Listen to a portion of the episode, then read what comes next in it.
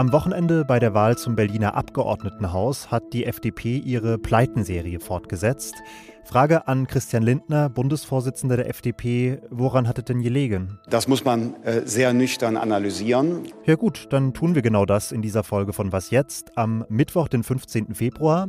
Außerdem schauen wir auf den Zustand der russischen Armee zu Beginn der nächsten Großoffensive in der Ukraine. Und damit noch einen guten Morgen von mir, Janis Karmesin, und schnell rüber zu den Kurzmeldungen.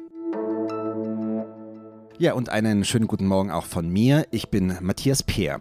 Zehntausende Flugpassagiere müssen sich am Freitag auf Ausfälle und Verspätungen gefasst machen. Die Gewerkschaft Verdi hat angekündigt, die Flughäfen in München, Frankfurt, Hamburg, Stuttgart, Dortmund, Hannover und Bremen ganztägig lahmlegen zu wollen. Sie weitet damit den Tarifstreit im öffentlichen Dienst aus.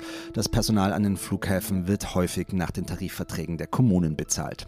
Verdi verlangt mindestens 500 Euro mehr Lohn. Weitere Warnstreiks von Beschäftigten kommunaler Arbeitgeber sind heute unter anderem auch in Köln, Kiel und Halle geplant. Seit Mitternacht gilt der EU-weite Gaspreisdeckel. Der soll verhindern, dass die EU-Mitgliedstaaten Gas überteuert einkaufen und die Gaspreise für alle Staaten so nach oben treiben. Der Deckel greift dann, wenn der Preis für Gasprodukte drei Tage am Stück über 180 Euro pro Megawattstunde liegt und gleichzeitig 35 Euro über dem internationalen Durchschnittspreis für Flüssiggas. Davon ist der Gasmarkt aber momentan weit entfernt. Zuletzt kostete die Megawattstunde nur rund 50 bis 60 Euro. Redaktionsschluss für diesen Podcast ist 5 Uhr.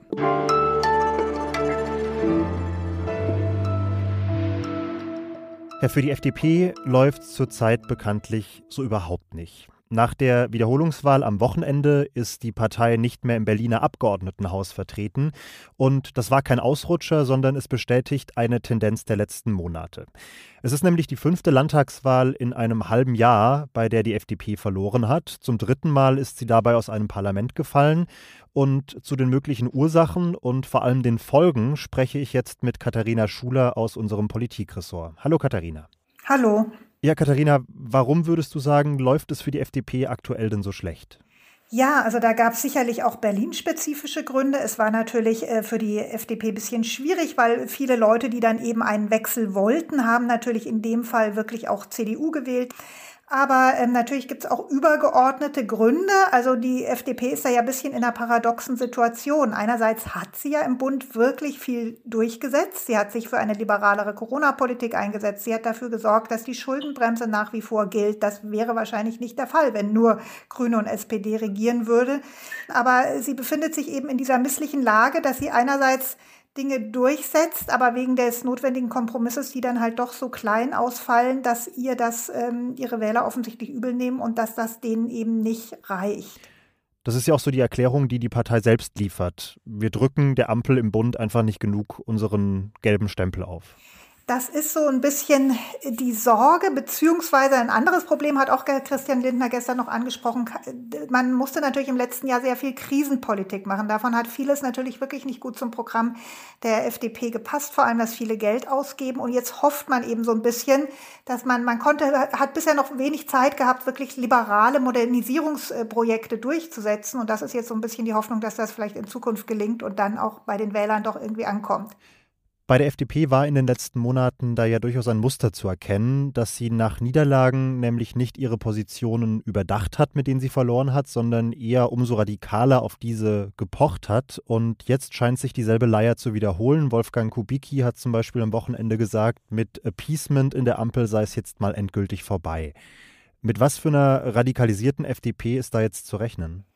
Ja, ich glaube ehrlich gesagt, dass Wolfgang Kubicki da gar nicht so sehr den Ton angeben wird. Also was von Christian Lindner kam, war dann schon ein bisschen moderater. Er hat ja drei äh, strategische Punkte benannt. Einmal meinte er schon, man muss die Erfolge in der Ampel deutlich machen oder auch mit der Ampel, die erfolgreiche Krisenpolitik zum Beispiel, dann eben liberale Modernisierungsprojekte in den Vordergrund rücken aber natürlich auch auf das eigene Profil achten. Und also an diesem Punkt, ich glaube, natürlich wird die FDP weiter hartleibig sein, wird hart für ihre Politik kämpfen in der Ampel. Da wird sich sozusagen nicht viel ändern, aber dass es sich jetzt radikalisiert im Sinne von Herrn Kopicki, das würde ich gar nicht erwarten. Ja, du hast Christian Lindner gerade angesprochen. Im Fußball würde man sagen, nach fünf Niederlagen in Folge wackelt dann auch mal der Stuhl des Trainers.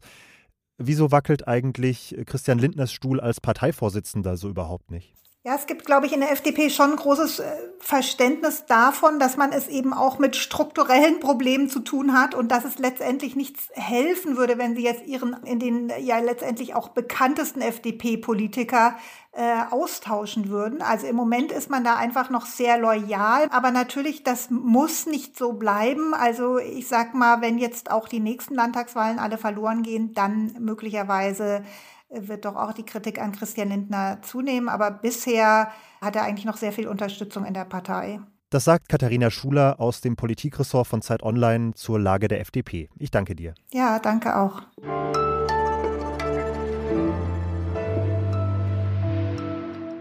Und sonst so? Frühsommer 2022, ein sonniger Tag in Berlin, aber der Saal ist ganz dunkel und kühl, erwartungsvolle Stille, dann gehen die Scheinwerfer an und meine Kollegin Simon Gaul kommt auf die Bühne. Herzlich willkommen zum Zeit Online Podcast Festival. Das war richtig schön letztes Jahr beim Podcast Festival und zwar so schön, dass wir es auch in diesem Jahr nochmal veranstalten. Am 30. April dieses Mal wieder in Berlin, wieder mit unseren Zeitklassikern, also Verbrechen, alles gesagt und Co., aber auch mit ein paar neuen Formaten und natürlich auch mit uns, dem ganzen Team von Was jetzt. Wir werden an diesem Tag eine Frag mich alles Spezialfolge aufnehmen, so ähnlich wie die über Israel am vergangenen Wochenende.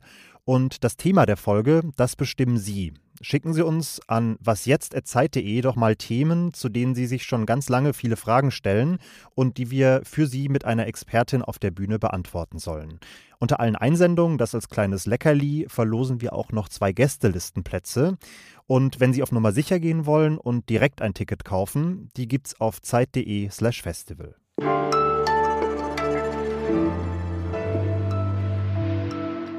Seit einigen Tagen schon läuft eine neue Großoffensive Russlands in der Ukraine. Zum Beispiel im Gebiet Luhansk, da drängen russische Soldaten die Ukrainer langsam aber sicher zurück, oder rund um die Stadt Bachmut, die Stück für Stück umzingelt wird.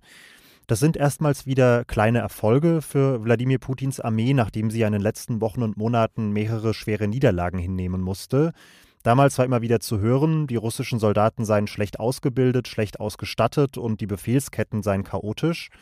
Und angesichts der neuen Offensive will ich mir dazu mal ein Update holen, also zum Stand der russischen Armee bei Maxim Kireev, der diesen Krieg seit Tag 1 für uns beobachtet. Hallo Maxim. Hallo. Hat sich an diesen genannten Problemen der russischen Armee denn in der Zwischenzeit etwas verändert? Also ist sie auf diese neue Offensive besser vorbereitet als auf die bisherigen?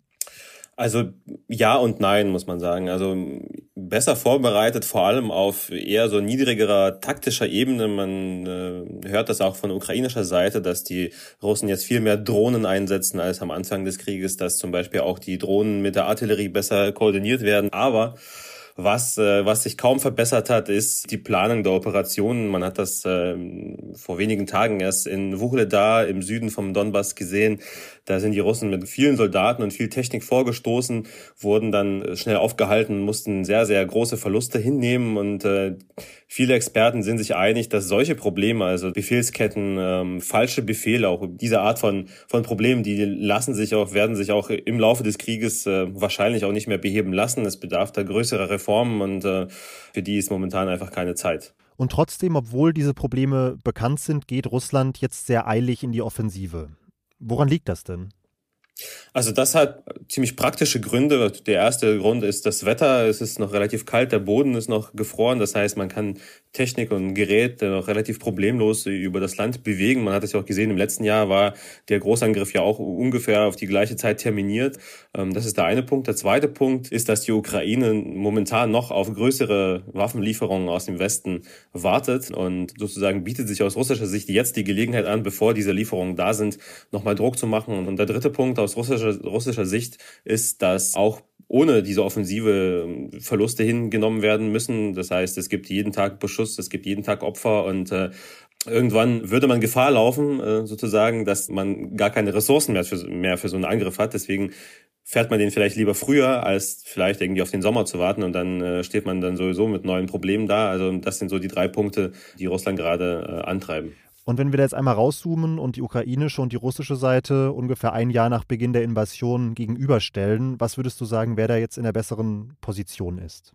Der Vorteil von, von Russland ist momentan, dass sie eigentlich noch, äh, zumindest bei Artillerie und bei anderen Waffengattungen, noch ein bisschen im Vorteil sind. Die Ukraine ist im Vorteil, weil sie, wie viele Experten sagen, noch immer in der Überzahl ist. Also eigentlich gibt es momentan, sieht es eher nach einem Patt aus. Und dieses Patt kann eigentlich nur aufgelöst werden, wenn zum Beispiel die Ukraine noch mehr Waffen bekommt oder Russland seine Waffenindustrie so auf die Beine äh, bringt, dass äh, der Technikvorteil dann noch größer wird. Dann vielen Dank für deine Einschätzung, Maxim. Danke. Und dann machen wir Schluss an dieser Stelle. Weiter geht's mit dem Update heute mit Azadi Peschman und Achtung, ausnahmsweise erst um 18 Uhr. Kommen Sie gut in den Tag. Mein Name ist Janis Karmesin und ich sage bis bald. Müssen wir das nochmal machen wegen des Geräuschs im Hintergrund? Ja, ja, ich habe so eine scheiß Mail bekommen. Naja, ja, meinen Computer mal leise stellen. Ja, sorry.